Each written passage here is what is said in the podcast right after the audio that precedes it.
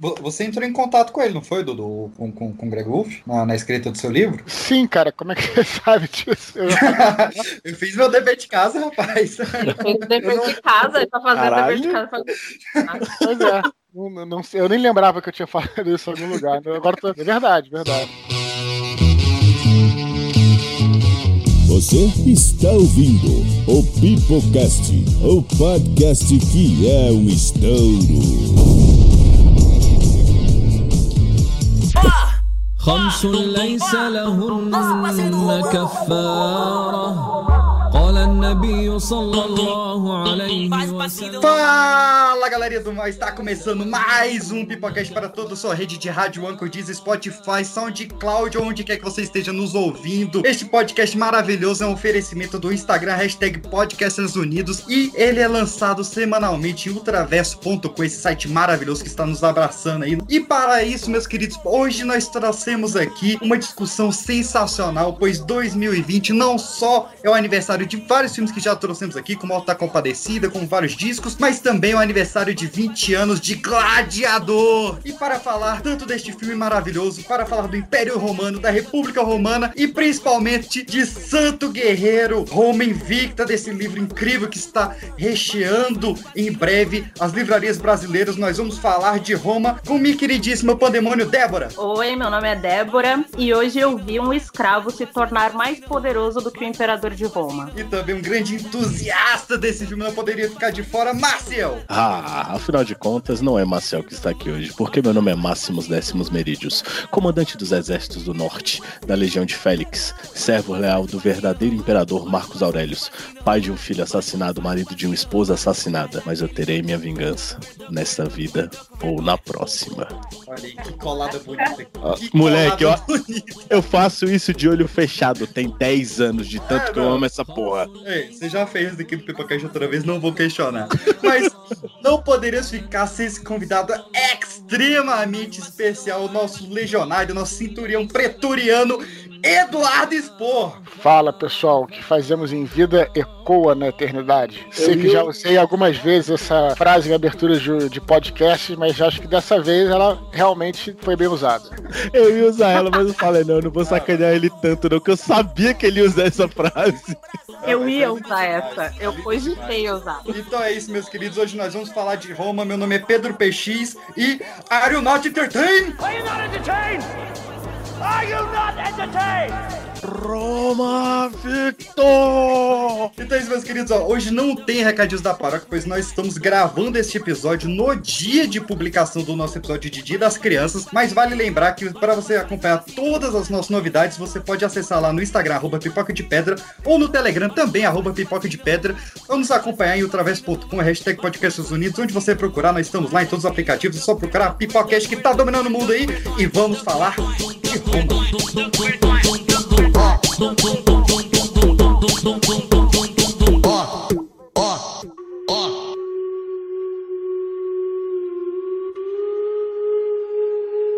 A nossa conversa tem que começar ali nos dois garotinhos, né? Em Rômulo e Remo, que foram encontrados pela loba ali, e todo este mito. Ainda mais que eu estou falando aqui de Brasília, onde tem a estátua dessa loba, assim como tem em Roma, né? Que Super cês... aleatório essa, essa estátua, né, velho? Do nada, assim. Pra quem nunca viu, ela fica. É, pô, porque, tipo assim, tu pensa assim, cara, o que, que tem a ver? Mas essa estátua, ela fica na frente do. Ela fica no eixo monumental, de frente do quase de frente pro prédio do Detran. E é uma estátua grande, velho. Linda, coisa mais linda. A desculpa é que a Brasília foi fundada no mesmo dia de Roma, né? 21 de Isso. abril. Uhum. E ela tá afundando desde então, né? Tá, Brasília? Isso, é, a partir dessa, dessa lenda, a gente tem meio que a origem do, do nome Roma, né? Do porquê que é, essa província que viria se tornar um dos maiores impérios do mundo se chama Roma. Alguns falam que é por causa do, dos irmãos, né? De Rômulo e Remo. E outros, N teorias de onde teria vindo, até bíblica, né? Porque o Nacor, irmão do Abraão, no Antigo Testamento, ele tinha uma concubina chamada Roma. E pode ser que os escritos disso antecedam o, a, a, o mito de Rômulo e Remo. É, velho, mas e outra, mas outra coisa também que a gente sempre tem que lembrar foi que Roma a gente vê como uma cidade, mas Roma era não era uma, uma cidade, era um império gigantesco que todo mundo falava, ah, eu quero ir a Roma. Que que, boca, né? Isso, quem tem. Nossa. Aí, Puta, Dudu, o cara é- te chama pra roubar tua piada, velho. só, só escutando aqui. Roma se tornou este grande império, né? Mas Roma, o início dela foi como reino, né? Sim, na verdade tem duas origens, uma origem mitológica, uma origem histórica. A origem mitológica é mais nessa linha que você citou aí, dos irmãos Rômulo e Remo, né, que um matou o outro e tal. Na realidade, antes disso, quem tinha fundado uma cidade ali próxima foi o Enéas. Isso na mitologia, o Enéas foi um herói da Guerra de Troia que depois de é, depois da guerra de Troia ele foi para Roma, né, junto com alguns sobreviventes e ele fundou uma cidade ali próxima e essa, dessa cidade viria a nascer a própria cidade de Roma, né? E depois tive os dois meninos, né, o Rômulo e Remo, foram colocados no rio ali para morrer e foram adotados pela loba, diz essa a mitologia, né? E aí eles finalmente foram, foram, foram adotados, sobreviveram e depois tem uma, uma, uma história parecida com a de Caim e Abel, que um mata o outro, né? E aí o Rômulo vem a fundar a cidade de Roma. Essa é a origem mitológica. A origem histórica, na realidade, é que havia três tribos ali, naquela região das sete colinas romanas. Uma, uma era os latinos, outra era os sabinos e havia também os etruscos. Etruscos que era uma civilização um pouco mais avançada, que tinha contato com os gregos já, né? E aí Roma foi fundada como uma monarquia, primeiramente, é, e aí ficou mais ou menos 200 anos. A fundação de Roma é 700 e pouquinho, né? Não, não, lembro exatamente o ano.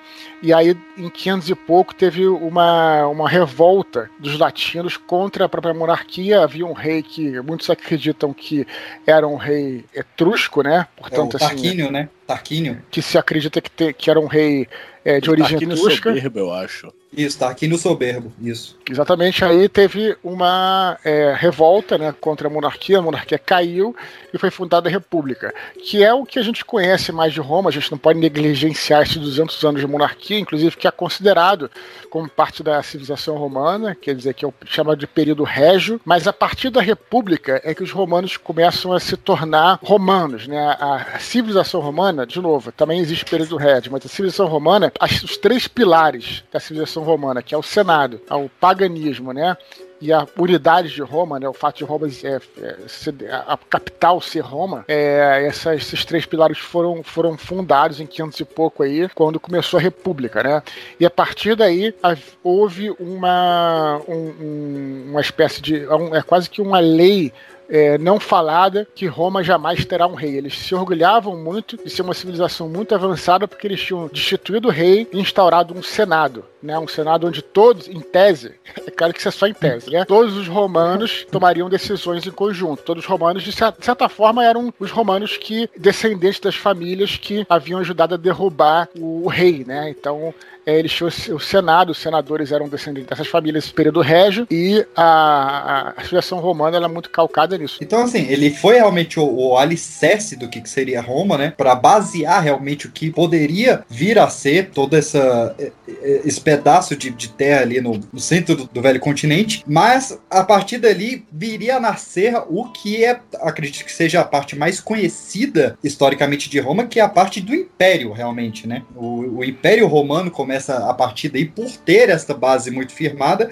e aí começa realmente a, área, a época das conquistas, e surgem nomes mais conhecidos como Aníbal, e o grande inimigo de Roma, o arqui-inimigo de Roma, a Argentina de Roma, que seria Cartago. Não tá errado você chamar de império, né? É, tem um historiador chamado Greg, Greg Wolf, que ele tem um, um livro que logo, logo eu vou lembrar o nome aqui. Wolf, inclusive, ele até morou no Brasil um tempo, né? Fez uma correspondência de mestrado em Campinas. E, e, aí, durante esse tempo, ele escreveu esse livro, que acho que é História de Roma, se eu não me engano, agora tá me fugindo. E ele história fala. De Império. História de Império? Então, uhum. então é isso. E justamente nesse livro ele fala que mesmo durante a República, né, a gente pode chamar de um império, no sentido de que a estrutura ela era muito parecida com o Império e tal, mas nesse período que você cita, das Guerras Púnicas, é, ainda era a República Romana, né? O Império Romano só vai vir a, a, se formar em 50 e poucos antes de Cristo, quando tem a guerra civil entre Júlio César e Pompeu, né, que aí depois se o, o depois o, o, César Augusto, né, o Otaviano, assume o poder e vira o primeiro imperador. Mas esse período da República também é um período que aí foi um período de expansão. Primeiro na Península Itálica, depois no Mediterrâneo, foi onde aconteceu as guerras púnicas que se está citando aí. Você entrou em contato com ele, não foi, Dudu? Com, com, com Greg Wolf? Na, na escrita do seu livro? Sim, cara, como é que você sabe disso? Eu, eu fiz meu dever de casa, rapaz. Ele fez o dever de casa, ele tá fazendo dever de casa. Pois é. Não, não, eu nem lembrava que eu tinha falado isso em algum lugar. Agora tô, é verdade, verdade. Não só é, com o Greg Wolf, como, como com a Mary Beard. Mary Beard, que é uma maior acadêmica, uma maior historiadora de período romano hoje em dia. Só que ela, ela é muito. Ela responde todo mundo, quase. Só que ela, obviamente, por responder todo mundo, ela é muito sucinta, né? Então ela já, já respondeu vários tweets meus e um e-mail com uma linha, sem ponto. Mas pelo menos posso dizer que respondeu. E o Greg Wolf conversou comigo por e-mail, cara, realmente. E aí ele, por gostar do Brasil, engraçado, né? Por ele ter passado quase um ano aqui no Brasil, em Campinas, ele disse que lembra com muito carinho desse período. Então talvez ele tenha, vamos dizer assim, sensibilizado aí por, ser brasileiro. E aí a, a, gente se comunicou por e-mail durante um período aí, com certeza, exatamente. Mas nem lembro porque que eu falei isso, desculpa. Nessa época da, da República, de expansão realmente, é onde talvez a gente tenha o primeiro grande romano famoso, assim, que teve filme sobre ele, que foi o nosso queridíssimo Espartacus, né? Eu trago uma mensagem de seu mestre, Marco Licínio Crasso, comandante da Itália. Pelo comando de Vossa Misericordiosa Excelência, suas vidas serão poupadas. Vocês eram escravos e escravos permanecerão.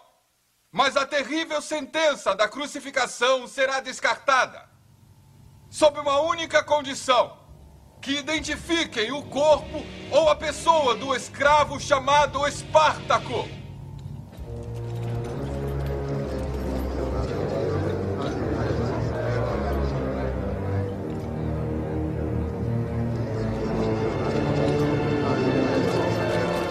Eu sou Espartaco! Eu sou Espartaco! Eu sou Espartaco! Eu sou Espartaco! Eu sou Espartaco! Eu sou Espartaco! Eu sou Espartaco! Eu sou Espartaco! Eu sou Espartaco!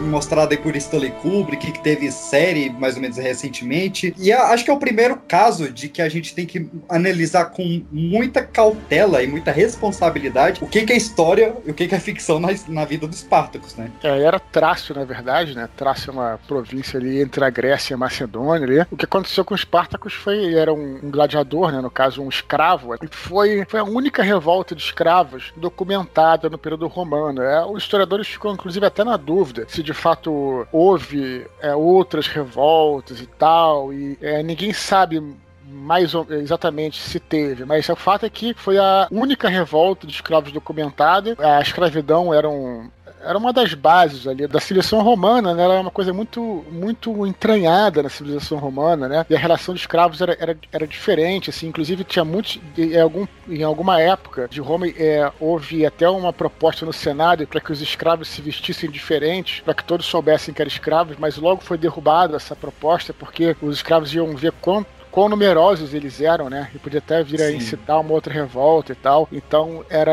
era e Spartacus foi o, o, um dos únicos, né? E, e, talvez o único. É, o documentado é o único escravo que se revoltou. Ele tinha um, era um gladiador tal, tinha os gladiadores com ele. E aí a revolta acabou sendo esmagada também. E depois disso também nunca se ouviu falar de mais nada. Então, mas, mas ficou conhecido aí pela história, né? Como um, a grande revolta aí do, dos escravos. Né? Ele resistiu a sete investidas ao exército romano, né, cara? Então, é um cara que não podia escapar da história, né? Porque ele claro. realmente foi fez a diferença. Mas aí eu quero entrar já num tema um pouco mais espinhoso, mais polêmico, aí até você me corrigiu mais ou menos, mas citou realmente um embasamento aí de que nessa época Roma ainda não era exatamente o império, era república. Na mesma época a gente tem Júlio César, que é até hoje chamado de imperador. E da onde veio isso do Júlio César ser chamado de imperador? É a mesma coisa do Adriano do Flamengo? É, é gratuito, ou realmente tem um motivo para ele ser chamado de O Imperador Júlio César. É, se seguir a linha do Adriano, ele vivia nas ele vivia tomando uma no Império, né?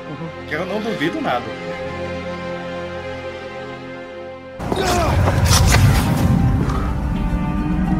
Até tu, Brutus. Ah!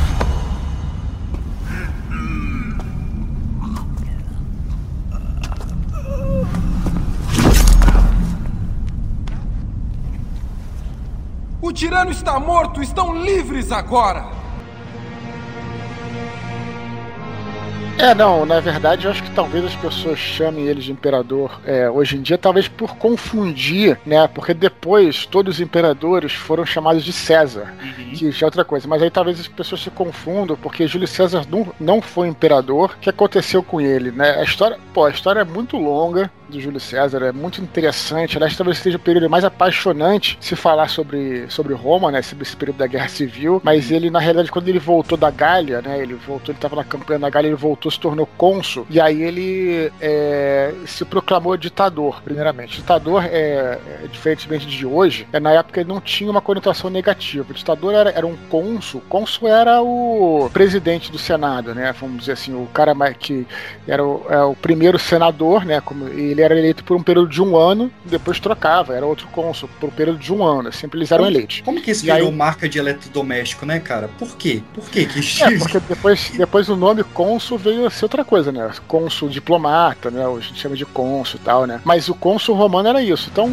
o que acontece foi que quando havia um período de guerra, né? O Senado elegia um ditador. O ditador era, era um cônsul que podia tomar decisões de guerra sem consultar o Senado, para uma coisa específica, porque assim como em todos os períodos, política é sempre política. Sempre vai ter um grupo que vai se opor ao outro, às vezes não por querer o bem, mas apenas por se opor. Isso na guerra é mortal. Se você para para consultar todo mundo na guerra, você perde o tempo de atacar e tudo mais. Então o Senado, quando era em períodos de guerra, o Senado escolhia um ditador, que geralmente ficava, fazendo, é, ficava por um ano. E aí, quando o César voltou para Roma, depois da campanha na Gália, ele se tornou cônsul, depois ele se autoproclamou ditador, é, se eu não me engano foi por um ano, depois ele se autoproclamou ditador por 10 anos, ele negou, opa, peraí, tem uma coisa errada.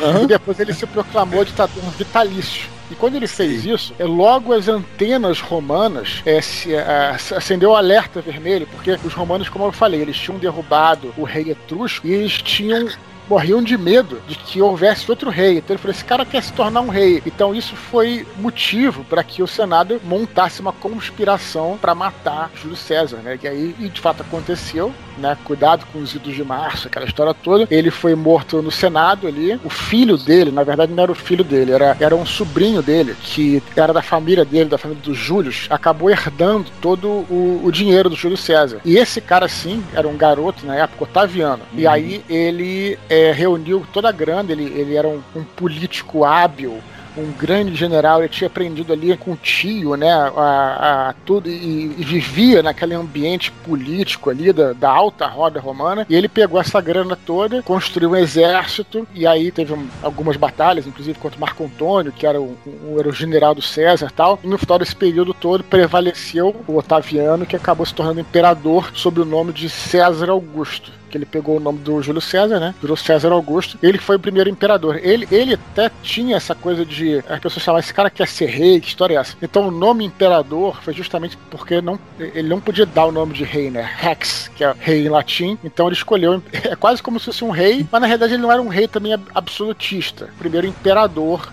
romano foi o César Augusto. Então não foi, não foi o, o, Júlio César, né? Aí, como ele tomou o nome de César, os outros também tomaram o nome de César como se fosse um, né, um título. E daí que, daí que vem os, é, os Césares. É, tá, por isso talvez esse, o primeiro César Júlio César seja confundido com o imperador por esse motivo, né? Mas existe uma confusão aí nesse sentido. Eu, quando moleque, eu, eu confundi direto, porque aí viu um filme do Júlio César, aí você vai ler a Bíblia, estão chamando de César. Aí você vê Gladiador, o cara velho César. Vê, cara, que esse César ele fez muita coisa. Não que o Júlio César não tinha feito muita coisa, né? É. É, eu, eu acho que vale depois a gente fazer um programa só sobre o Júlio César, porque a vida dele é, é incrível. Tem toda a sequência de livros lá do, do Coningoden, que é sensacional. Sensacional, incrível. Eu Sens... tenho a batalha do feudo de César na cabeça até hoje, do primeiro, do primeiro livro, velho. Ah, ele é é, ele é uma cria do, do, do Bernard é, Cornwell é, muito é bem uma, feito, assim. É uma coisa de outro planeta. Ele, ele, ele descrevendo como que o açougueiro do feudo brandia a, a foice como se ele fosse um demônio, rindo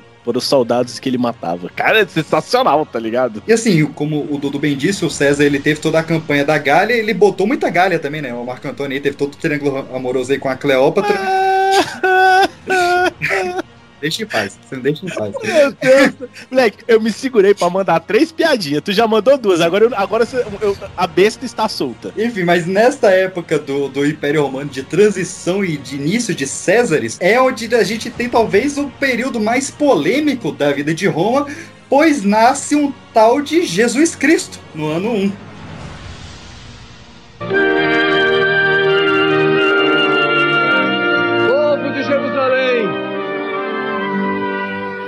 Bem-aventurados os que choram, porque eles serão consolados. Bem-aventurados os mansos de espírito, porque eles herdarão a terra.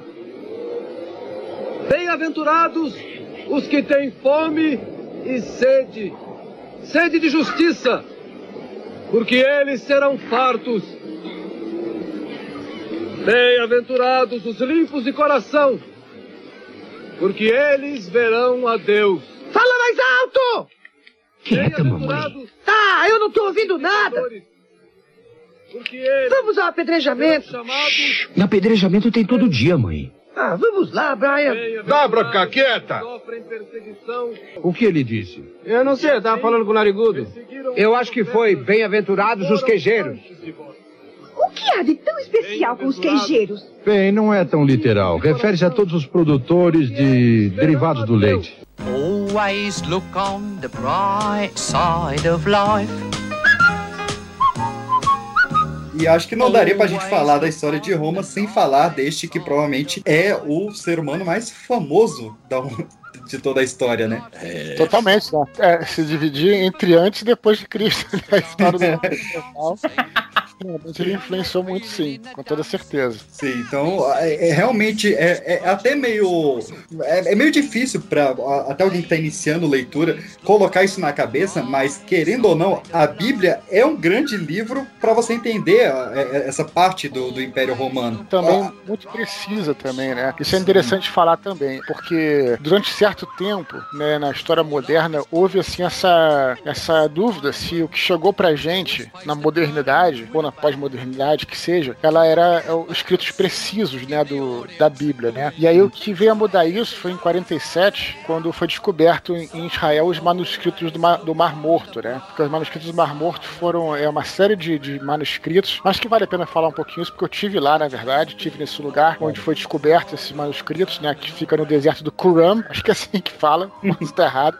Tomara. Era um lugar, uma, uma- em cima de uma montanha, mais ou menos, lá na- nesse deserto, perto do Mar Morto, havia uma congregação de uma seita judaica que eles viviam como se fosse algo parecido com o que os monges cristãos são hoje, entendeu? Não tinha cristianismo na época, mas era como os monges cristãos são hoje, eram os essênios, chamavam de essênios, e eles viviam lá fazendo cópias de livro, rezando, fazendo os rituais dele lá, aquelas coisas todas. E aí, inclusive, o que eles copiavam eram partes da, do Antigo Testamento, né, da Torá, que eles eram judeus, afinal de contas, né, uma seita judaica. E aí, quando teve a primeira revolta judaica, os romanos destruíram o Templo de Jerusalém foram em direção ao deserto para acabar com todo mundo que tinha fugido lá pro deserto. E aí os essênios descobriram que os romanos estavam chegando e decidiram enterrar todos os livros que eles tinham nessa região do deserto e se dispersaram, saíram e foram embora para não ser mortos pelos romanos. Em 47, pastorzinho ali de ovelhas, uma ovelhinha saiu assim do, do bando, foi entrar dentro de uma caverna, ele, aí ele não sabia onde estava a ovelha, jogou uma pedra na caverna, ouviu um barulho de coisa quebrando, quando olhou, tinha um vaso lá dentro, uma espécie de um vaso. Nesse vaso ele encontrou esses manuscritos, né, que tem mais de dois mil anos. E nesses manuscritos eles conseguiram descobrir, né, como é que era escrito em aramaico,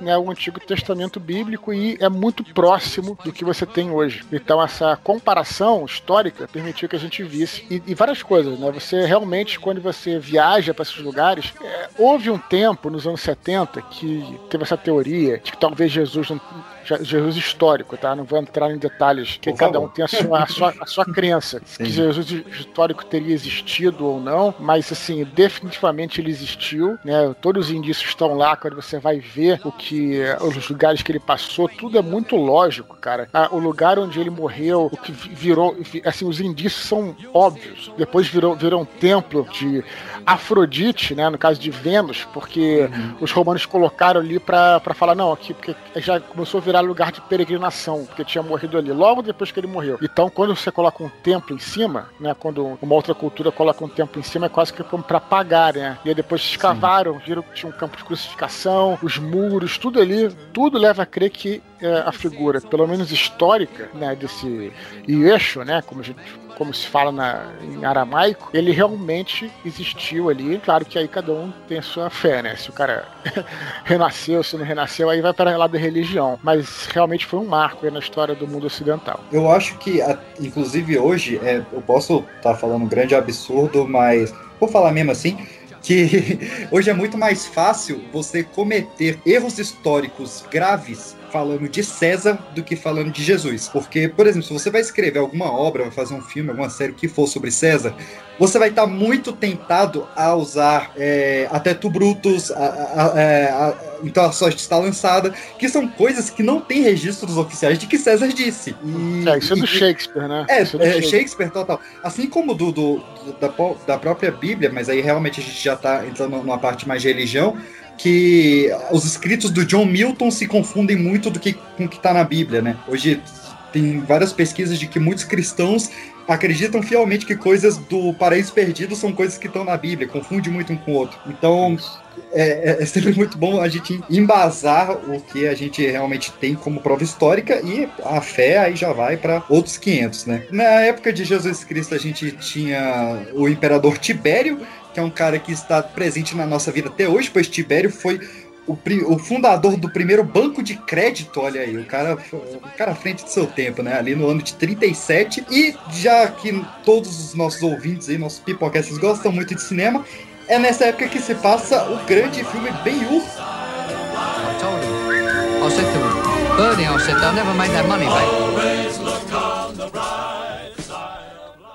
E então, pensou no que eu disse ontem? Sim. E? Falei com diversas pessoas. Falei contra a violência, contra tumultos. A maioria dos homens com quem falei concorda. A maioria? Mas não todos.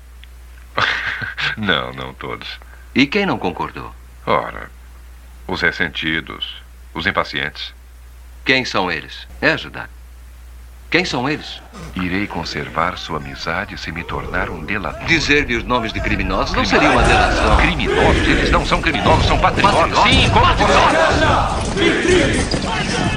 Isso é verdade. E o último é muito, muito, muito ruim, gente. Nossa senhora. Eu assistir hoje e foi uma tortura na vida. Tem um Freeman esse novo? Tem, mas nem ele salva. Nem Não é o Deus, né? Santoro de Jesus Cristo salvou. Não, não, não deu, gente. Não Pois deu. é, eu continuo concordo. com o Ben-Hur de 1959, que é muito bom. É Charlton Heston, né? Nossa, é, esse, esse bem de 2016 ele consegue ser. É uma atrocidade. É sério. Esse, esse, esse Ben Hur aqui é praticamente o, o Arthur que tem os. Como é que é o nome do bicho, velho? Que agora me falhou. Que Eu não sei ele... onde é que você quer chegar com isso, mas vai. É tão ruim quanto. É tão ruim quanto. Vai, vai, É vai, realmente, aí. é realmente, é realmente, eu também não gostei do, do Ben-Hur novo, não. Nem o nosso querido Rodrigo Santoro salvou aí, né? Coitado. Exatamente. É, pô, até a gente fica vendo pra dar uma força pro cara, pra prestigiar. Mas é, o que eu achei justamente que o, o lance, assim, o Ben-Hur antigo, do Charlton Heston, era interessante porque Jesus aparece em alguns momentos, é, lista, é, alguns momentos é, São pontuais os pontuais, exatamente, você perfeito. Mas ali é, não fica forçado, entendeu? Ele aparece ali quase como se fosse um easter egg, se é que eu posso falar É, assim. mas é. Genial. É, e aí, mas aí no Ben-Hur novo, pô, cara, os caras forçam muito a barra, assim, não tem nada a ver, sabe, com a história, forçam a barra, fica ruim. Mas tem uma coisa interessante. Esse, esse filme só tem uma coisa que eu achei boa, que eu acho que é importante falar aqui, pelo menos pra quem gosta, é, vale a pena até ver no sentido seguinte: se você gosta de história romana ou tá lendo um livro, coisa do tipo, cara, é, ele serve como referência. Isso eu acho interessante, assim, uma- Tem uma, uma parada, uma parada que é bem maneira, que é a marcha dos soldados romanos. É uma das poucas vezes que mostra é, eles marchando e cantando, que eles faziam isso. Né? As marchas eram muito impulsionadas por bandas de música, inclusive eles usavam todos aqueles instrumentos musicais, e, inclusive algumas é, alguma cantoria e tal. E aí tem umas marchas que os, os soldados estão cantando. Isso é uma coisa que isso é maneiro, entendeu? Isso, é, eles realmente fizeram, fizeram bem. Então eu quero uma, uma rodada surpresa aqui, ó, que não tava na pauta, mas eu acho que vale a pena a gente fazer uma mini rodada surpresa aí pra homenagear este. Quem é o melhor Jesus Cristo do cinema pra você, Débora? Porra, aí você me pegou sem me abraçar. Não, porra. De cabeça, Não assim, sei. quem é que vem na sua cabeça? O Santoro eu já sei que não, pelo visto. Não, o Santoro ele não é um, um Jesus Cristo ruim, é só que não faz sentido é, transformar o Ben-Hur num filme de Jesus Cristo, cara, porque foi meio que acabou virando. Tipo, Sim, a coisa roda e daí ele chega a vir um filme de Jesus Cristo. Aí ele crucificado, tal, ai, nos vemos nos céus. Tipo, meu, não é assim que funciona. O problema não é o Não é- Santoro. Não é assim que funciona. Mas seria o, o ator que fez Paixão de Cristo. Jim Caviezel. É. Jim Caviezel. o. Você tá sabendo que vai ter Paixão de Cristo 2, né? O, Je- Mas o Mel como, Gibson gente? vai, vai se chamar A Ressurreição. O, o Mel Gibson dirigindo Ah, e Jim tá. Caviezel já tá confirmado. É, Marcel, quem, quem é o, o seu Jesus preferido do cinema aí? O Mussum! Mussum no, no Alto da Compadecida, né? No Alto da Compadecida. É muito bom. Não, O pior é que é realmente muito bom, porque o Mussum sem, É sem falar bom. Cacildes, né? Sem fazer É muito bom. que fala. É muito bom, velho. Não, tem como, velho. sensacionais. E, e menção pro, pro que fez o, o, da Compadecida, o mais conhecido, né? Que é o Maurício Gonçalves, também é um, um ótimo. Jesus. Pô, cara, eu, eu, tô tentando lembrar daqueles filmes antigos, né? Dos épicos antigos e tal. É, olha, tem, em termos assim de, de ser fiel né, ao que tá na Bíblia, não tem a menor dúvida que a paixão de Cristo é. Sem dúvida, acho que o mais, mais fiel, assim, né? Até, até, até fala. Os caras até falam aramaico e tal, né? Sim. Eu, eu não sei se propriamente o Jesus ali, se o Jim Caviezel ele faz um, um isso que isso também é relativo, a gente se confunde o personagem, o ator com o filme, é bem, é bem complicado. Teria que realmente dar uma pesquisada para responder. Mas eu vou fazer uma menção honrosa aqui então ao Jesus do Vida de Brian, né? Que aparece uma vez só no, no- no- em cima da, da, da montanha lá, do, do Monte das Bem-aventuranças lá. O Kenneth Colley. Pô, caraca, tu sabe de cabeça? Sou não Brian, Monte- não. Não Não, sim, não. sim, mas o Jesus é o Kenneth Colley, que, que, que, que ele fez algumas participações com o Monty Python. que fica longe, né? Ele fica longe. Isso. Só fala uma próxima vez e tal. Eu achei maneiro, eu, eu, gosto muito desse filme, da maneira como é que. Como é que eles tratam, cara? Eles falam de tudo que eles têm que falar, de uma de não ofendem ninguém. Sim. Acho isso incrível. Quando eu tive em Israel, é, porra, o filme ele sacaneia os judeus direto, né?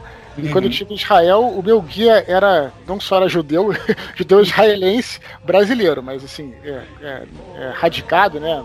Naturalizado israelense, é, tinha formação rabínica, o cara que era o meu guia, e ele, porra, adora esse filme.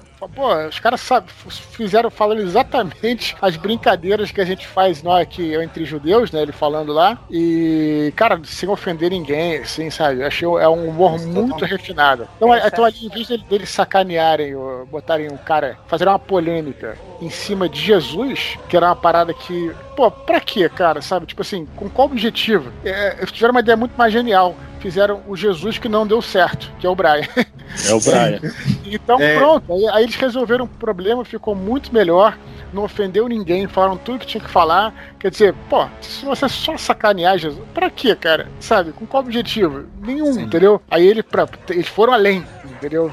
Fizeram uma coisa muito mais legal, muito mais sofisticada. Então eu achei. Fica aí a, fica aí minha menção. É, não, fica a indicação. Você que tem um mínimo conhecimento bíblico e gosta de boa comédia, de comédia britânica, né? Porque realmente é, vale, vale contrastar que comédia britânica não é para todos. Tem pessoa que realmente não consegue gostar de comédia britânica, mas vale muito a pena conferir. Ele tá na Netflix, assim como todos os filmes do Monty Python, a série inteira. É, a gente não tá sendo pago para falar isso, mas tá lá na Netflix. Vejam lá, a vida de Brian. Mas eu queria deixar a minha menção do, do meu Jesus preferido aqui, eu falando como É, um, um- católico. É, eu gostei muito do Joaquim Phoenix como Jesus. Ele fez num recente Maria Madalena. É, talvez seja um, um, uma associação mais sentimental, porque foi o primeiro filme que eu fiz cabine de imprensa na minha vida. Hum. Mas eu adorei, cara. Eu adorei o, o, o Joaquin Phoenix como Jesus Cristo no, no e, a, e a Renee Mara como Maria Madalena, cara. E é um filme que ele tem um, uma noção, uma interpretação bíblica de quem é Judas de verdade, quem é Pedro de verdade, botando Pedro mais vilão e Judas mais bonzinho, digamos assim, que é é muito bom para questionamento. Fica aí a dica também. Mas vamos avançar na vida de Roma, meus queridos, porque no ano de 37 assume, já que estamos falando de filme, o imperador que foi mais bem retratado nos cinemas, estou falando de Calígula. Leve a trágica notícia ao Senado que ele. que ele receba todas as honras. Todas as honras que merece. E seja proclamado um Deus. O que, sem dúvida, será decretado para mim um dia.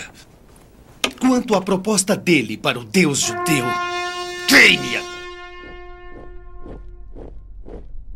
Gente, finalmente vamos falar desse filme maravilhoso, gente. Esse filme foi maravilhoso. É. O filme pornô que levou mais tempo para ser gravado na história Levou Men quatro menos tempo anos pra, pra gravar. É, o Calígula, fora a parte do, do filme, que acho que vale a pena a gente citar um pouco por alto também, mas o Calígula, ele é o. Eu, eu adoro esses cara porra louca da história. Claro, eu, eu não gosto de estar vivendo com um cara porra louca no poder, mas estudar, quando já passou, eu acho muito legal. Que o Calígula, ele teve uma época que ele desceu a neura nele que ele queria trocar todas as, as cabeças das estátuas dos deuses romanos pela cabeça dele. Isso é, é algo que marca muito a história do, do, Império. Por isso que o cara, acho que ele durou quatro anos, né, no poder. Foi, ele morreu com 28 anos, não foi? Ele morreu novinho. Morreu, velho, muito novo. Filho. O bicho ele era muito maluco, velho. Não tem como, velho. Não tem como. O bicho, velho. é doente. O Calígula eu acho interessante que eu acho que ele foi o, acho que o terceiro imperador romano, se eu não me engano. Eu teria que ver aí, mas. E o que é até um pouco bizarro, né? Porque você vê que o primeiro imperador, como eu falei, que é o César Augusto, ele governou até os 75 anos. Ele realmente fez um, um governo assim que transformou Roma completamente, sabe? E aí uhum. você, pô, no final do, do reinado pode nem chamar de reinado, né? Porque não era rei, mas no governo do, do, do Augusto, você, pô, talvez pensando que, pô, Roma alcançou um novo nível tal, e depois teve um outro que eu acho que foi, foi o Tibério que você falou, e depois o Calígula. E aí o Calígula, cara, foi assim, uma decadência total, né, cara, de uma coisa do próprio Império. E aí, né, foi, foi morto, né, e aí, se eu não me engano, depois, não lembro quem foi. E mais pra frente teve o Nero também, que foi outro maluco também. Isso. Então, é. Todos nessa, nessa primeira dinastia aí do Principado. Então, assim, realmente, é, nem tudo são flores né, no Império, né? Pouca coisa são flores, né? É, mas acho que vale a pena a gente falar do Nero, né? Esse que, que saiu de Imperador para virar programa de gravação de CD no Windows. Com porque... fotinha do Coliseu pegando fogo.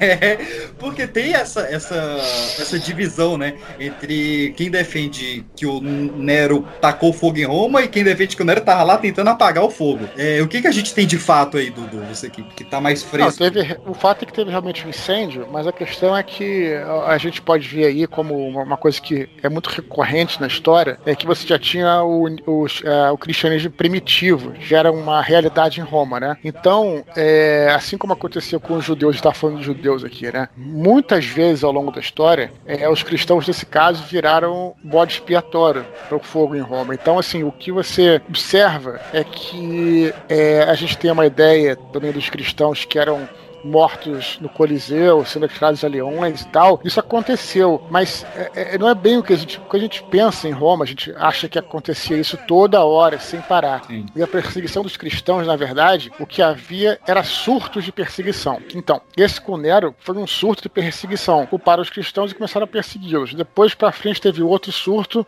e o último surto de perseguição foi podemos falar mais para frente, né, em 303, já depois do no início do quarto século ali, que foi antes com o Diocleciano, né? Foi o último. Então, isso, isso que o relevante se falar, eu acho que é isso. Se debate se quem colocou fogo foram os cristãos, se não foram, foi o próprio Nero ou não. O importante é saber isso, né? Que os cristãos foram usados como bode expiatório e, e como a, e, porque isso isso é, não é uma certeza, mas é uma conclusão histórica interessante, porque é muito comum, né? É muito comum. No caso dos judeus, por exemplo, é, lá para frente, na Espanha, né? Houve também essa uma tentativa de pegar o dinheiro do, do, do, dos judeus aí perseguiram um monte de gente, a Inquisição e tal. Fazia isso, é comum. Então, observando essas constantes históricas, o mais provável mesmo é que eles tenham, tenham sido bodes expiatórios nessa. Isso se repete muito na história, né? Ou, ou o cristão como bode expiatório, ou o judeu como bode expiatório, eles ficam alternando aí essa, essa lástima. É, a perseguição tá sempre aí. E, bem, passando por Nero, é, quatro anos depois da, da, do incêndio, a gente tem a construção do Maracanã do Império Romano e a gente já se aproxima do tema principal aqui deste aniversário de 20 anos, pois em 68 começa a construção do Coliseu Romano e como diria Maximus, eu não sabia que homens construíam coisas tão grandes. É, rapaz. Lembrando que o Coliseu de Roma não é o Coliseu aqui do Pistão Sul, que a galera também gosta de frequentar, né? Também enche muita gente. Dudu, inclusive, quando vier em Brasília, vamos levá-lo ao Coliseu, viu? Por favor, não, Dudu, corre. Corre muito, cara. Corre muito, muito mesmo, assim.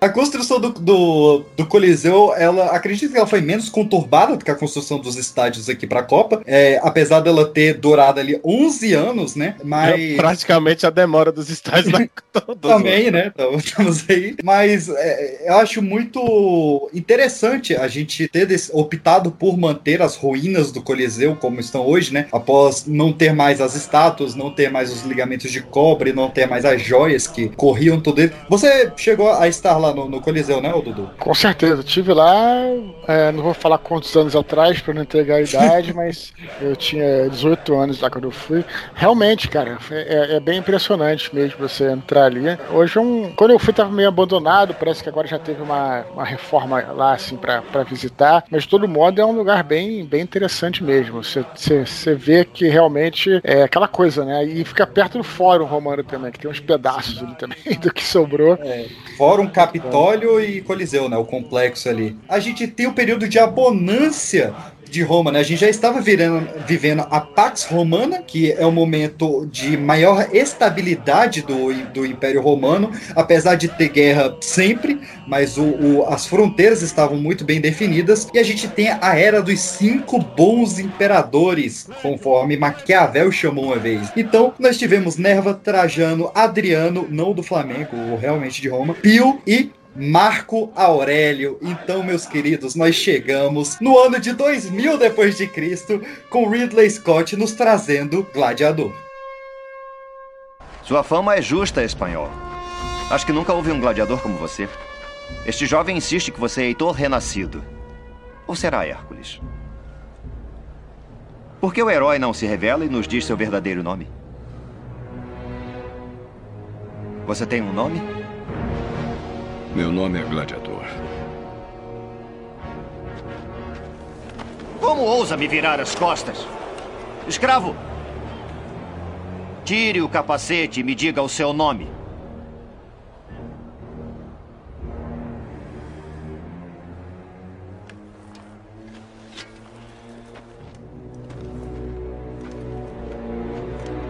Meu nome é Máximos Décimos Meridius comandante dos exércitos do norte, general da Legião Félix, servo leal do verdadeiro imperador Marcos Aurelius, pai de um filho assassinado, marido de uma esposa assassinada, e terei minha vingança, nesta vida ou na próxima.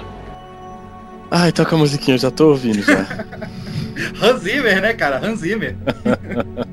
é Mas, muito bom, velho. Filmaço, né, cara? Indicado a 12 Oscars, venceu 5 merecidamente. E se tivesse um Oscar para melhor frase, eu quero que o editor toque comigo. Da, ah. Acho que a primeira cena do filme, que é o grito de É assim que meu Fusca anda! É assim que meu Fusca anda!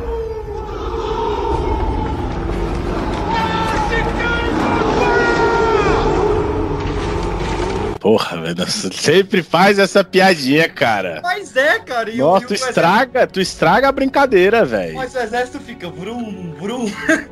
E é assim que ele vai parar. Ó, você tá ouvindo aí na edição? Não é isso que ele fala, cara? É, é- é incrível. Não, isso. não é, cara. Não é, não é, velho. Não é. Meu Deus, velho. Meu Deus, peixe. Meu Deus, peixe. Estão falando. E uma coisa que eu sou completamente apaixonado são pelas batalhas do filme. Sim, demais. A primeira na, na, na floresta, né? Ela era uma, floresta que ela ia ser, entre aspas, demolida, né? Ela ia, ia sofrer uma queima ali para uma, uma replantação. E o Ridley Scott conseguiu é, atrasar essa queima nessa floresta para gravar aquela batalha incrível do início do filme. Pra ele mesmo queimar, né? Aquela batalha incrível. E Ah. um dos personagens principais é o cachorro, que ele late a porra da batalha inteira, cara. Ele fica au, au, au, au, au, au. Eu, Meu Deus, esse cachorro vai, ninguém vai dar um tiro nesse cachorro, ninguém vai tirar uma flecha nele, ele não fica quieto. E sem contar que o cachorro é um puta alto astral, né, velho? Porque tu vê que o doguinho ele vai com o Máximos no, no bagulho doido. E quando o Máximos é o primeiro que ele grita Roma Victor, o cachorro tá, É. velho, atacando os, os bárbaros, velho.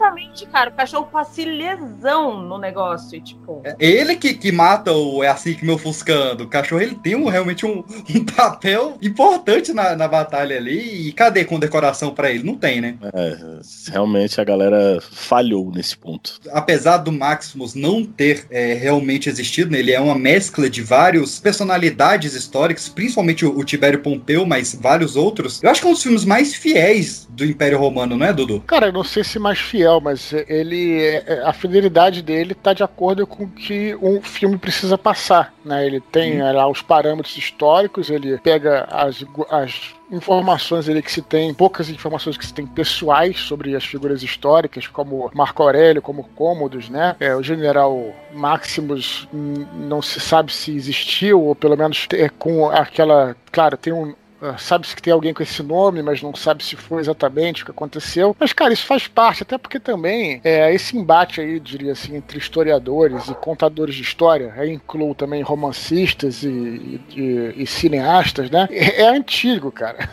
Os historiadores sempre vão achar um problema ali, né? Só que o, o- o contador de histórias tem que também criar, assim, pegar essas lacunas e contar uma boa história e também temos que ser um pouco humildes em aquela coisa que eu falei, cara. É, não existe certeza histórica sobre o que aconteceu na Idade Antiga, nesse período. Então, é, vale a pena você, às vezes, tomar um certo, um, né, um certo caminho um pouco diferente para você poder contar uma boa história, porque isso que vai fazer as pessoas se interessarem pelo período. Aí sim, o cara vai, vai, vai ler em, pô, em livros de historiadores e tal, mas o que vai fazer ele se apaixonar é uma boa história que seja É o contada, né? É, É. o Gladiador ele, ele realmente é muito bom, assim, é um, é um grande épico, assim. Eu me lembro, eu me lembro do dia em que eu vi no cinema, que eu assisti no cinema, aquela cena que nego zoe do vrum vrum vrum, né? ela, ela, ela, cara, eu me lembro que no cinema, cara, é, não foi nem o vrum vrum vrum, mas tem uma hora que é, parece que, eu acho que quando cai a primeira bola de fogo, coisa do tipo, os bárbaros recuam, né? E tem assim um, um, um barulho, né? E aí, cara, isso no cinema com é, sons, o som né, aberto e tal, realmente, cara, veio bem impactante mesmo, assim, muito boa edição de som também, excelente. Então é a fotografia também, né? Muito boa também. E realmente um gran, grande filme, um grande filme. É, eu, eu, eu gostei muito que, o- que o, o Dudu falou que um filme, é, às vezes, ele não tem a precisão histórica, mas ele te induz a, a ter, essa- por você, essa precisão histórica. Eu tenho muito isso no filme que eu tenho que citar em todo o podcast, que é o Titanic, que ele é um filmaço com vários erros históricos, muitos erros históricos mesmo, assim. E ele é um livro que ele te abre muito para você pesquisar o que realmente aconteceu, quem é a história da- de cada sobrevivente, de cada personalidade que, que viveu ali na, na- naquele navio. E o Gladiador, ele tem muito isso. E tem até uma, uma coisa interessante que é tinha coisas que são apuradamente históricas, que tem registro dos oficiais sobre, e que o Ridley Scott decidiu não colocar no filme, pois na visão dele, o público acharia que é mentira. Por exemplo, que no, no Coliseu, durante algumas batalhas, tinha muito patrocinadores do- do- das equipes, do- dos, gladiadores. Então tinha muita placa de, de patrocinadores, com o nome dos patrocinadores. Tinha pausas de intervalos comerciais entre as batalhas, anunciando os patrocinadores. E o Ridley Scott decidiu não colocar mesmo sabendo que provavelmente isso acontecia, mas que ele achava que o público acharia isso irreal. Então tem muito esses dois lados da moeda aí, né? Só já tô imaginando um gladiador de tanga de texugo e armadura escrito. Jequiti. É, tipo Coca-Cola. Isso é interessante colocar também. Durante a maior parte do período romano, é claro que isso vai variando. Lembra que Roma são mil anos de história e você não tem também uma homogeneidade quando você fala de Roma, mas em geral, na maior parte do período, do período romano, os jogos eram gratuitos, né? E justamente porque uma das virtudes romanas, né, uma das era você se acumular prestígio. Prestígio era uma das virtudes romanas. Todo romano, em tese, sonhava em se tornar famoso. E por isso que eh, os próprios particulares romanos, não era nem o Estado, o Estado também, mas eles patrocinavam esses jogos, justamente para que seus nomes fossem lidos, né, para que você tivesse um busto, para que você tivesse uma, uma coluna voitiva, né, quando você voltava de alguma batalha, coisa do tipo, tudo isso aí era uma virtude para os romanos, né, você, o, o, o que você tem hoje em dia, especialmente por, por nossa cultura cristã, é muito a questão da, da humildade, de você não, realmente não, é, não ostentar e tal, o que eles pensavam o contrário, então, é, e justamente isso aí era o que acontecia. Eles patrocinavam jogos para que seus nomes fossem perpetrados aí na história. É uma verdade. Mas também não, não nem acho que a questão de se colocar isso no filme, eu diria, não é nem uma questão assim de das pessoas não acreditarem, mas também para dar agilidade ao filme também, né? Ficar É, parando para mostrar tal, e aí, isso aí, não sei, né? Tem que mostrar trama, falar sobre. Você tem duas horas de filme, cara. Então você tem que realmente acelerar. Você tem três horas de, de, de filme no caso do, do Gladiador, né? Não, mas eu digo em geral, assim. É, é, sim, em geral, mas o Gladiador ele é um filme Ah. longo e, e que poderia ser mais longo ainda. Por exemplo, eu queria muito ver ah, como eram as supostas, né, batalhas navais dentro do, do, do Coliseu, mas aí deixa pra outro filme mostrar isso. E espero que um dia mostre bem feito isso. Sabe, meu sonho. É, pô, por favor. Quem sabe no Gladiador 2, né? Pois é, cara, e é neste ponto que eu queria chegar, pois teremos Gladiador 2 após três roteiros rejeitados. E eu queria, antes da gente falar um pouco sobre o que pode vir de Gladiador 2, eu trouxe o meu roteiro preferido rejeitado, cara, porque teve uma época que eles estavam muito no foda-se já. Eles, tipo, cara, esse roteiro vai ser rejeitado, então eu vou escrever qualquer coisa. Só que eles não pensam que várias vezes isso acontece. Isso, tipo, eles pegam um filme que a galera escreveu qualquer coisa e a galera filma isso. Então, o Cave, que foi um dos co-roteiristas do Gladiador 1, ele foi consultado pelo Ridley Scott para escrever o roteiro. E o roteiro, cara, eu quero que vocês me acompanhem aqui no, para tentar entender a cabeça desse cara na história que ele criou. A continuação, ela começaria com Maximus acordando no submundo. Ele veria Roma totalmente desolada, tipo como se fosse o, o Upside Down do, do, do Stranger Things ali. Então ele iria vagando ali para esse submundo e encontrando os deuses romanos enfraquecidos. E esses deuses romanos fariam uma proposta para ele. É, Isso é pois God of War, velho. Isso não é, isso não é Gladiador, não. Isso é God of War, Gods, velho. É, o pior, o pior é que, é assim, o roteiro ele é pós-American Gods, mas é pré-God of War, então estamos aí no, no, no espaço. E um desses deuses romanos ofereceria para ele a imortalidade e a volta para a Terra, contanto que ele enfrentasse na Terra um novo deus que estava nascendo e ganhando popularidade. Quem é esse deus que o, o Max teria que enfrentar? Jesus Cristo. Tá de sacanagem. Não, eu queria muito estar, queria muito estar. Mas ele. Não, piora muito, piora muito. O plot twist desse filme, ele. Cara, eu não consigo pensar na minha vida um plot twist pior do que esse. Eles mandariam o Maximus para matar Cristo na Terra, com imortalidade, e com. Cara, é, é, é- é tão ofensivo, é tão ofensivo. Me desculpa, de antemão, não foi eu que escrevi esse roteiro, só eu tô lendo o roteiro aqui. Ele descobriria que este cara, pelo período histórico, ele é um falso Cristo, né? A gente. O Maximus morreu no filme, acho que em 192 depois de Cristo. Seria um falso Cristo, na verdade, seria o filho dele, o filho do Maximus, que sobreviveu e tá acreditando ser um Messias. Então, os deuses romanos mandaram o Maximus para matar o próprio filho. E é aí que o, Max, o Maximus se, se voltaria aos deuses romanos e teria todo o God of War no final. Ah, claro, porque, né, é, no, no primeiro filme, quando o filho tá lá carbonizado, daí ele fica chorando, saindo com catarro pra É. tudo quanto é lado, não, aquilo ilusão. Aquilo Não. Foi, tipo, foi um choro muito realista, diga-se de passagem, porque ninguém chora bonitinho, gente. Não, Chora ninguém chora. daquele jeito. E, e aí eu tenho um, um- um- um presente pro, pro Eduardo ainda, porque no final o, o Maximus perderia a luta com os deuses e ele seria amaldiçoado a estar em uma constante batalha. E aí o final do filme seria o Maximus, é um, um- um clipe assim, do Maximus correndo por todas as batalhas da humanidade. Então, o desembarque da Normandia, a Guerra Civil Americana e tudo. E esse roteiro que foi desaproveitado, essa cena foi reaproveitada em X-Men Origins Wolverine. Que? é, é isso aí. Hã? É isso aí, cara. Esse foi o, o segundo roteiro rejeitado. A, a, a, a Pan falou aí do, do filho do Maximus. Travou meu Nintendo aqui. O prim, os três primeiros roteiros eram com o filho do Maximus vivo. E eu não entendo da onde que veio isso, cara. Meu Deus do céu, velho. É, é, é, chega a ser ofensivo. Ele é. É, tem umas coisas que não, não. Ainda bem que não aconteceu, né, cara? Esse tipo de. O Gladiador foi. Justamente, talvez ele tenha sido um filme muito bom aí, justamente por ele ter tido essa coragem de finalizar, né? De fechar, né?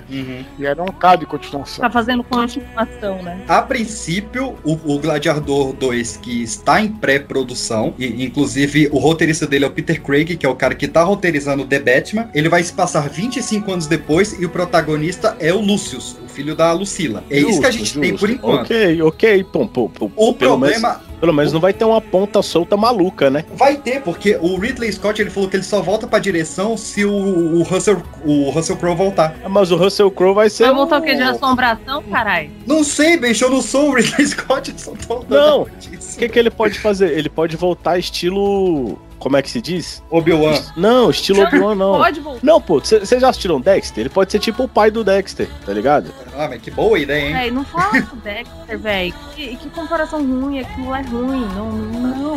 Não, não fala mal você de Dexter, você tá maluca? Ih, rapaz. Vamos voltar pra Roma? É, vamos, melhor, melhor.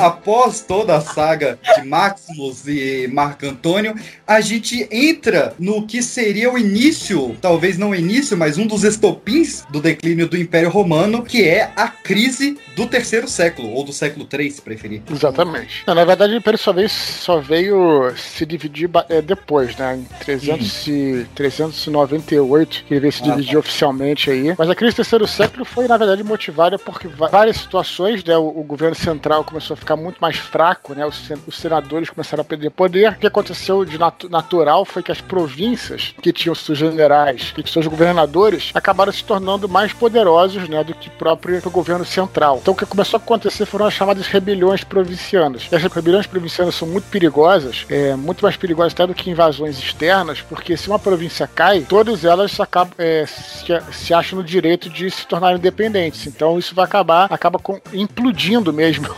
império, né? nem explodindo, é implodindo. O império começa a se, começa a se corroer por dentro. E era o que estava começando a acontecer. Paralelo a isso, tem as invasões dos godos no norte, né? O povo germânico que se fixou ali perto do Mar Negro. Você tem é uma nova dinastia na Pérsia, que são os sassânidas, uma nova dinastia. E o, o Shah Sapor, que é o, o Shah da Pérsia, nessa- nesse período, ele, ele faz uma grande invasão, vai destruindo tudo, vai até Capadócia, vai entrando pelo Império, saqueando tudo e tal. E acontece uma parada sinistra no terceiro século que um dos, o- um dos imperadores, o Valeriano, ele é capturado pelos persas e, e foi o primeiro imperador capturado em campanha. E fala que o Shah da Pérsia usava ele até morrer como, como degrau pro seu cavalo e tal. Então foi um negócio assim bem forte pros romanos. Paralelo a isso, teve uma peste também, que não sabe se é varíola, se foi sarampo, também varreu. Então você vê, É, o negócio tava feio. né? Isso, exatamente. E, e aí você vê que a, então, então é, é isso porque é aquela coisa, crise nunca é uma coisa só. É, se tivesse só os persas invadindo, beleza, conseguia lidar com o negócio. Só uma rebelião na Gália, tudo bem, a gente consegue abafar. É uma rebelião na Síria, se fosse só isso. Mas o- o- a questão da crise do terceiro século é que foram várias coisas que, né, justamente se juntaram ali e formaram essa, essa anarquia militar também. E aí ficou algum tempo é, com vários imperadores, um sendo substituído pelo outro, um, um ia, tentava governar e aí morria, era, via um golpe de Estado, aí outro assumia, aí tentava melhorar, e aí depois o Senado assumia de novo, a guarda pretoriana matava vários, aí começou a ter esses, é, uma série de problemas aí, que só foi realmente. até- Teve um imperador nesse meio tempo que conseguiu governar por mais um pouco do que os outros, que foi o Aureliano, que foi inclusive o imperador que venceu a rainha Zenóbia, né? Que foi uma outra rebelião que teve na Síria, que foi uma das maiores ali. É, a Zenóbia conseguiu tomar inclusive o Egito, né? É, e aí eles foram contra-atacando e foram até é, as fronteiras da Síria ali. E aí só que o Aureliano foi morto também. Depois vários imperadores depois dele, até que finalmente chegamos em Diocleciano, que aí sim esse foi o cara que conseguiu estabilizar o império e pôs fim à crise do terceiro século. Diocleciano que é de 284 foi quando ele entrou no poder e foi até 305. Então, não só chegamos nele, mas nós chegamos na história de Santo Guerreiro Roma Invicta agora, né? Que se passa Nossa. realmente nesse período. E aí, Levantou pra eu realmente. cortar, levantou pra eu cortar. É, porque agora a gente tem realmente o início desse primeiro livro da, da sua trilogia e eu abro totalmente o espaço pra você nos trazer o que, que a gente pode esperar de- de- desse Por romance favor, histórico. favor. Pô, esse, é esse, justamente, esse primeiro livro, ele. Então, a gente falou tudo o que vinha antes, né? E foi até legal de ter falado, até pra quem não sabe, nos bastidores aqui. Vocês falaram que iam falar a pauta. Eu falei, não me fala pauta nem nada, porque é bacana que fica natural, né? E aqui eu nem tava pensando. Eu não tava nem pensando mais no livro enquanto a gente tava falando sobre Roma aqui, Gladiador. Mas foi é justamente isso, né? Essa última rebelião aí, né? Que foi, quer dizer, não é a última rebelião, mas desse período, que foi essa rebelião de Palmira. foi o Império de Palmira. Palmira é uma cidade na Síria que existe, existe, existe até hoje, chama-se Homs, e as ruínas, né, até o Estado Islâmico destruiu recentemente lá o Templo de Bel, que era o Senhor do Fogo lá, estava até há pouco tempo ali é, na Síria, e, e- e aí teve, é, era esse príncipe árabe, né, como eu falei, né, os romanos estavam loucos para se vingar dos persas, e aí, por causa da história do Valeriano, lembra que eu falei que o Valeriano foi um imperador que foi capturado, foi um, pô, um vexame, então os romanos falaram, cara, o que, porra, o que vocês quiserem para destruir os persas, e aí teve um, um governador árabe, né, um príncipe árabe, na verdade, que conseguiu expulsar os persas e ele ganhou o título de governador da Síria. E aí botou capital dele em Palmira, que é uma cidade ali próxima da fronteira ali com, com o Império Sassânida. E aí ele parou e pensou, pô, mas por que que eu tô pagando imposto pros romanos? Se eles aqui, eu aqui expulsei os caras. E aí acabou que falou, não, agora Império, é, a Síria toda é minha. E aí dominou a Síria e eles foram dominando, ele e a esposa dele, né, a Rainha Zenóbia, foram dominando ali a, é, também o Egito. E aí, cara, nesse meio tempo ele morre, ninguém sabe se morre de uma peste ou, ou- ou causas naturais ou qualquer coisa assim, é assassinado. E aí a Zenóbia, né, que assume o lugar dele no exército, se torna uma, uma general muito até mais poderosa que, que ele. É uma história muito interessante, cara, porque você tem todo o Império Romano se mobilizando contra essa personagem que é a Rainha Zenóbia, que era muito raro né, você ter uma, uma, uma mulher ao controle do exército na época. Então acho que é um evento muito interessante, assim, diferente pra época, assim. E aí, finalmente, eu queria colocar o início do livro aí, que é 10 anos antes do personagem Jorge, né, São Jorge nascer. Aí eu começo falando sobre os pais dele, né, que o pai dele estava nessa batalha, a mãe dele é uma cristã que ele conhece depois, e aí começo a contar a história aí. E esse primeiro livro vai até o momento em que o São Jorge mais acaba se sagrando cavaleiro lá, lá pra frente. Então começa antes dele nascer e vai até ele com uns 17 anos, mais ou menos, que é quando né, um oficial romano se consagrava cavaleiro. Mas tem várias coisas que acontecem no meio. Ele, é, a tradição diz que é o pai do São Jorge lutou com o imperador Diocleciano. E aí eu mostro essa batalha. Depois tem uma outra campanha pra frente, que é a campanha da Pérsia. Eles invadem a Pérsia. E aí o, o- pai do São Jorge, pai do George, ele vira amigo do imperador Diocleciano. Depois o Diocleciano vem assumir o poder. E aí quando o pai do Jorge morre, acontece uma coisa que as terras deles são tomadas. E o São Jorge foge pra Nicomédia, que na verdade a capital não era mais Roma. Isso também é uma coisa interessante. Era no leste. E aí ele pede ajuda do imperador. E o imperador fala, ah, beleza, pô, legal, pô, lutei ao lado do seu pai. Ele foi um grande guerreiro. Então ele Gostei da, gostei da gíria do imperador, achei bom. O linguajar carioca. Legal, legal. Tá- Esse é o Adriano, o Adriano Imperador, fala assim. Não, não, não, na realidade, vou usar tua brincadeira pra falar uma coisa interessante. Diocleciano, acredite, ele era filho de escravos. né? Ele, foi aí, impera- ele foi imperador, assim, muito diferente dos outros. Era um, é, assim, praticamente um gênio, porque você imagina, o cara era filho de escravos e o cara depois se tornou comandante da guarda imperial, depois virou general e depois acabou se tornando imperador. E ele era safo pra cacete. Muito Ele é, o safo. Max, ele é o Maximus da, da vida real, né? De, de, de, de escalada, assim. Esse sabe subir Pode na ser, vida. não, mas, o- mas ele, era, ele era um gênio, né? O, assim, o Diocleciano, provavelmente. Porque que ele fez? Ele sabia que se ele ficasse em Roma, ele tava, ia estar morto, né?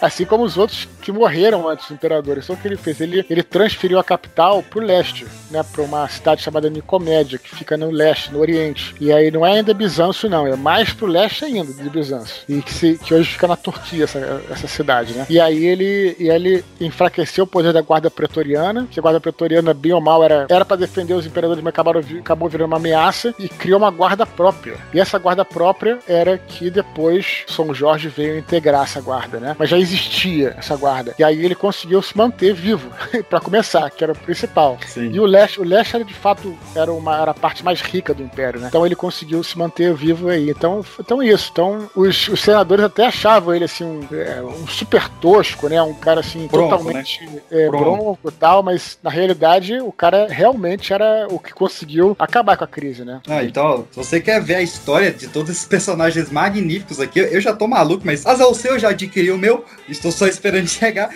Se você também quer adquirir o maravilhoso Santo Guerreira Home Invicto, romance histórico sobre a vida de São Jorge, ele já tá em pré-venda aí na Nerd Store, no Submarino, na Americanas, na Travessa, em várias livrarias, e você adquirido na pré-venda, você ainda ganha um eco bag sensacional, um mapa A3 do Império Romano na época, e cinco cards incríveis colecionáveis aí, com preço de capa de R$ 59,90. Então corre lá, porque, cara, é, é- é incrível, já tá incrível realmente todo esse projeto aí. É, eu queria dar os parabéns muito grande aí pro Eduardo Spor pelo, pela iniciativa, pelo projeto e por este tijolo de 616 páginas que vai me acompanhar por um bom tempo aí. E eles já foram maldosos que eles liberaram um pouquinho, tipo 13 páginas, que é pra deixar a gente com vontade, porque o livro só É. sai em novembro, né? Isso, Isso aí. de novembro, né? De novembro. Só quero dar uma. Vocês falaram. Não responda ainda, sabe o 011 1406? Que parece que você ganha mais coisa e tal. Na realidade, o que você ainda não falou foi que, que além de tudo isso, além de tudo isso, tem uma, uma palestra que eu vou dar online aí. E Olha quem comprar o livro, depois a gente vai dar, vai dar as instruções aí. Vou mandar um código pra vocês acessarem uma palestra que vai ter em novembro também, que é uma palestra sobre o São Jorge histórico. Que eu vou falar mais ou menos o que eu falei aqui, só que é de forma mais, é, mais longa, assim, né? Vou focar mais na parada. Então é, é isso aí. Fiz a propaganda aí. É, se você quer adquirir o, o livro com a capa mais bonita que eu já vi na minha vida, que esse mosaico aqui ele é uma sacanagem. Ele é lindo Pô, demais. cara, que bom que você gostou, cara. Eu também adorei o- a capa. Acho que ficou linda mesmo.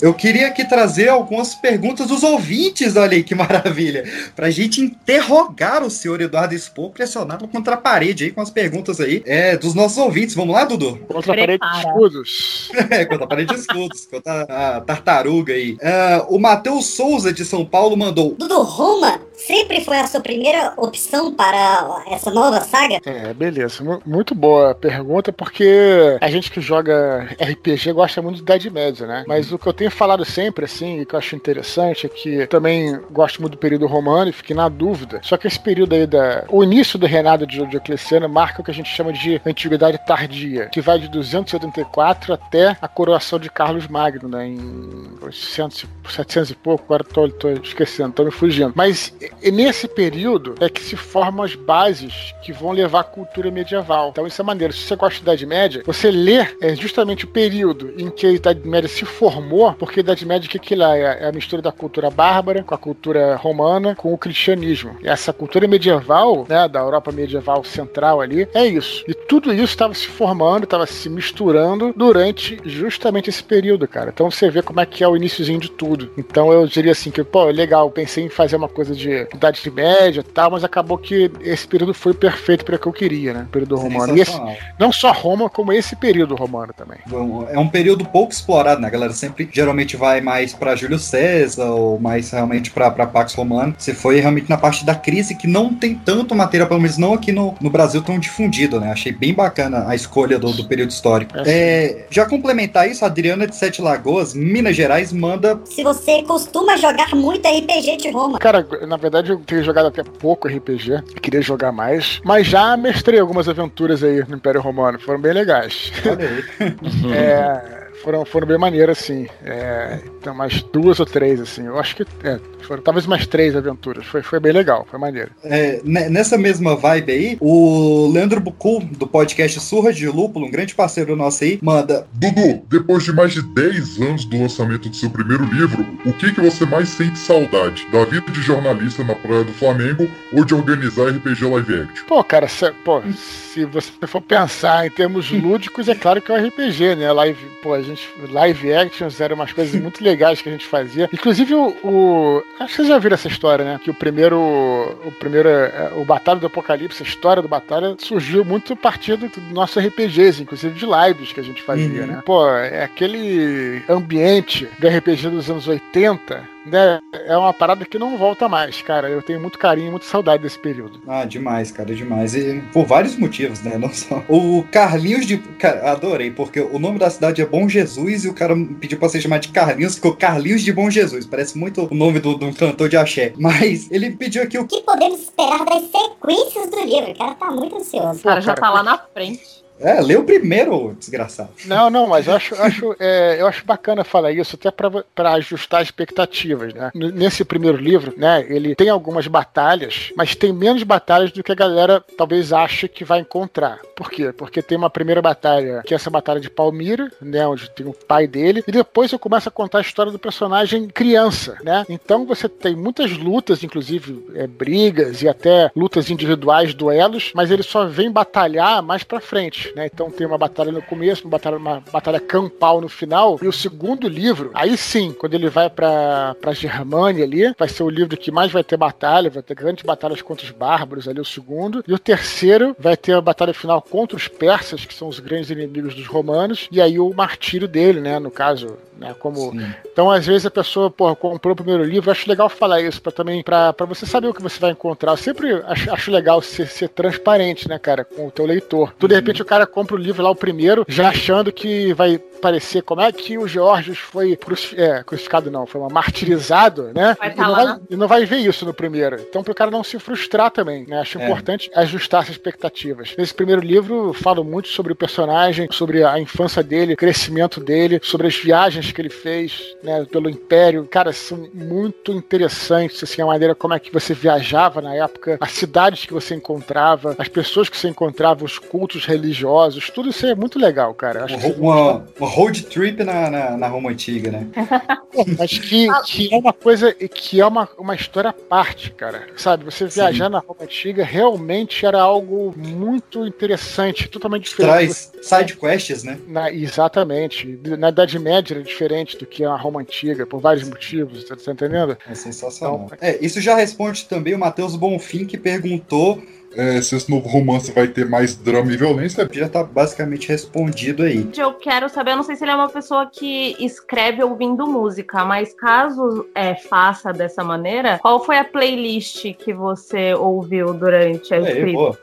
É, olha só, eu sempre escrevo com silêncio para poder me concentrar, que eu tenho concentração meio ruim, mas eu escuto bastante música sim, cara. Assim, quando eu tô, por exemplo, correndo na praia e pensando, né? Porque tem uma hora que quando você tá escrevendo, você tá materializando, mas você pensa como é que você vai contar aquela cena antes de você começar a escrever. Quando você tá correndo, que você tá malhando, ou lavando louça, sabe? Por aí. Então tem isso, né? Então tem lá, o- você tem, por exemplo, é, o o próprio Gladiador, né? A, a própria série Roma também tem a, a trilha original também da série Roma e tal. Então, realmente você pode trazer isso. Eu, eu, pelo menos fui nesse caminho aí. Sensacional. Marcel, tá alguma pergunta? Ai, velho. Tô emocionado, gente. Eu tô, velho, eu tô muito nervoso, vocês não têm ideia?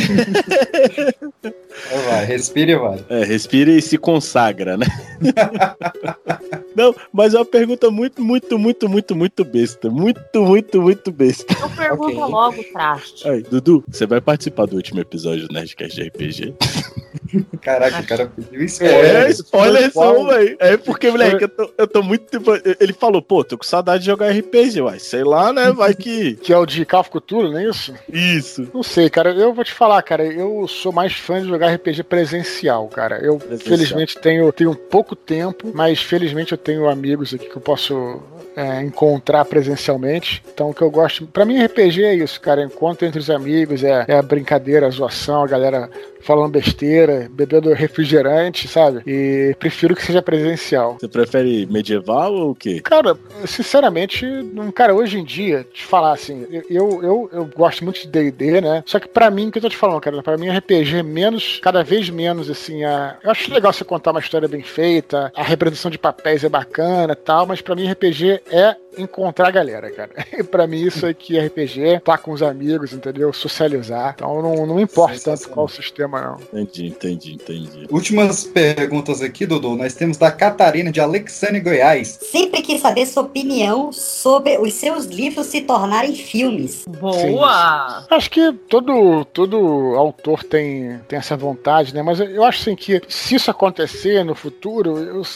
acharia mais legal que fosse uma série, mas não sobre os meus livros, sobre o universo deles.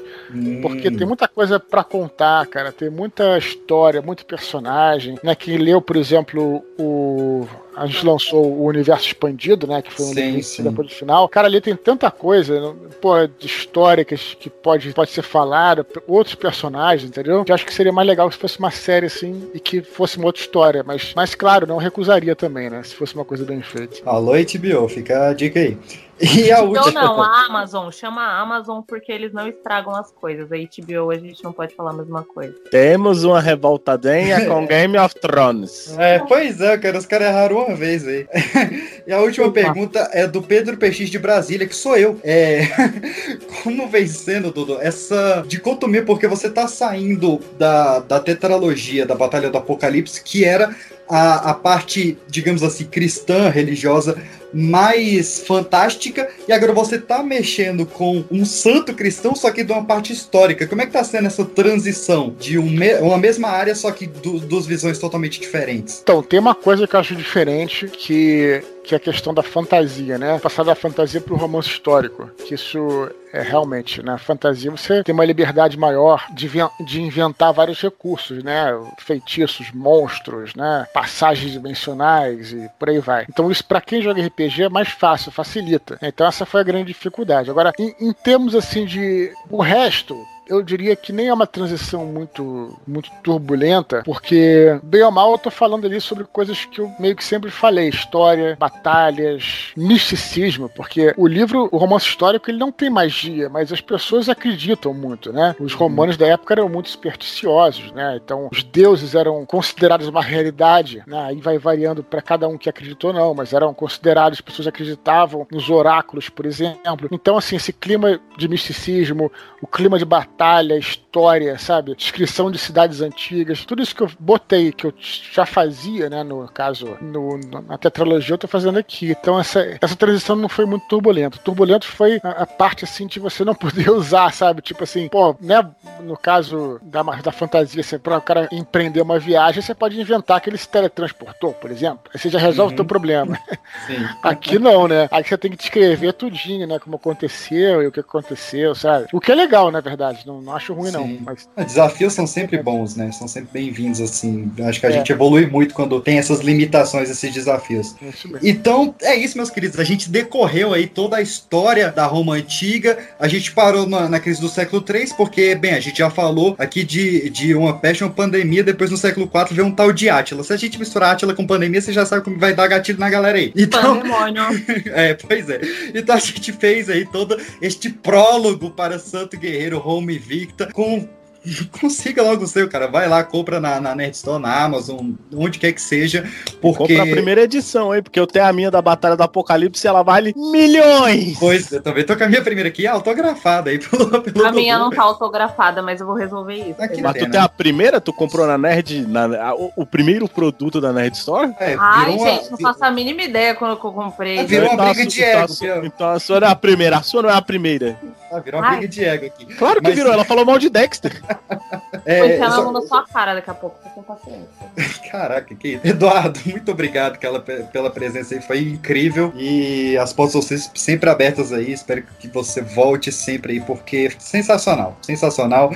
Beleza, cara. Poxa, a honra é minha e eu agradeço aí pelo espaço aí, pelo convite, pela por, por prestigiar aí as minhas obras aí. E, cara, eu só espero agora que a galera curta aí o, o livro. Tô tão ansioso quanto vocês aí pra, pra, pra que comece a entregar, pra também que, que legal que as pessoas le, leiam, né? Que, acho que, que, é o- que é o que o escritor quer. Então vamos torcer, vamos torcer não, vamos, vamos aguardar aí que novembro tá. Novembro, comecinho de dezembro, tá chegando pra todos aí. Sensacional.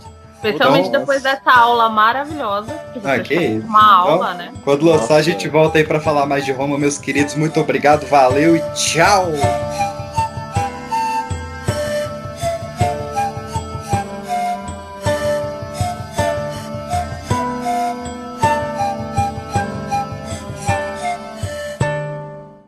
Por que, que eu sei que Kenneth Colley é o Jesus na vida de Brian? Porque o Jesus da vida de Brian é o Admiral Piet do Império Contra-Ataca. É mesmo, é, cara? Te Caramba. conto, cara. Te conto que é ele. Cara, o cara foi do, do, do bem pro mal, então.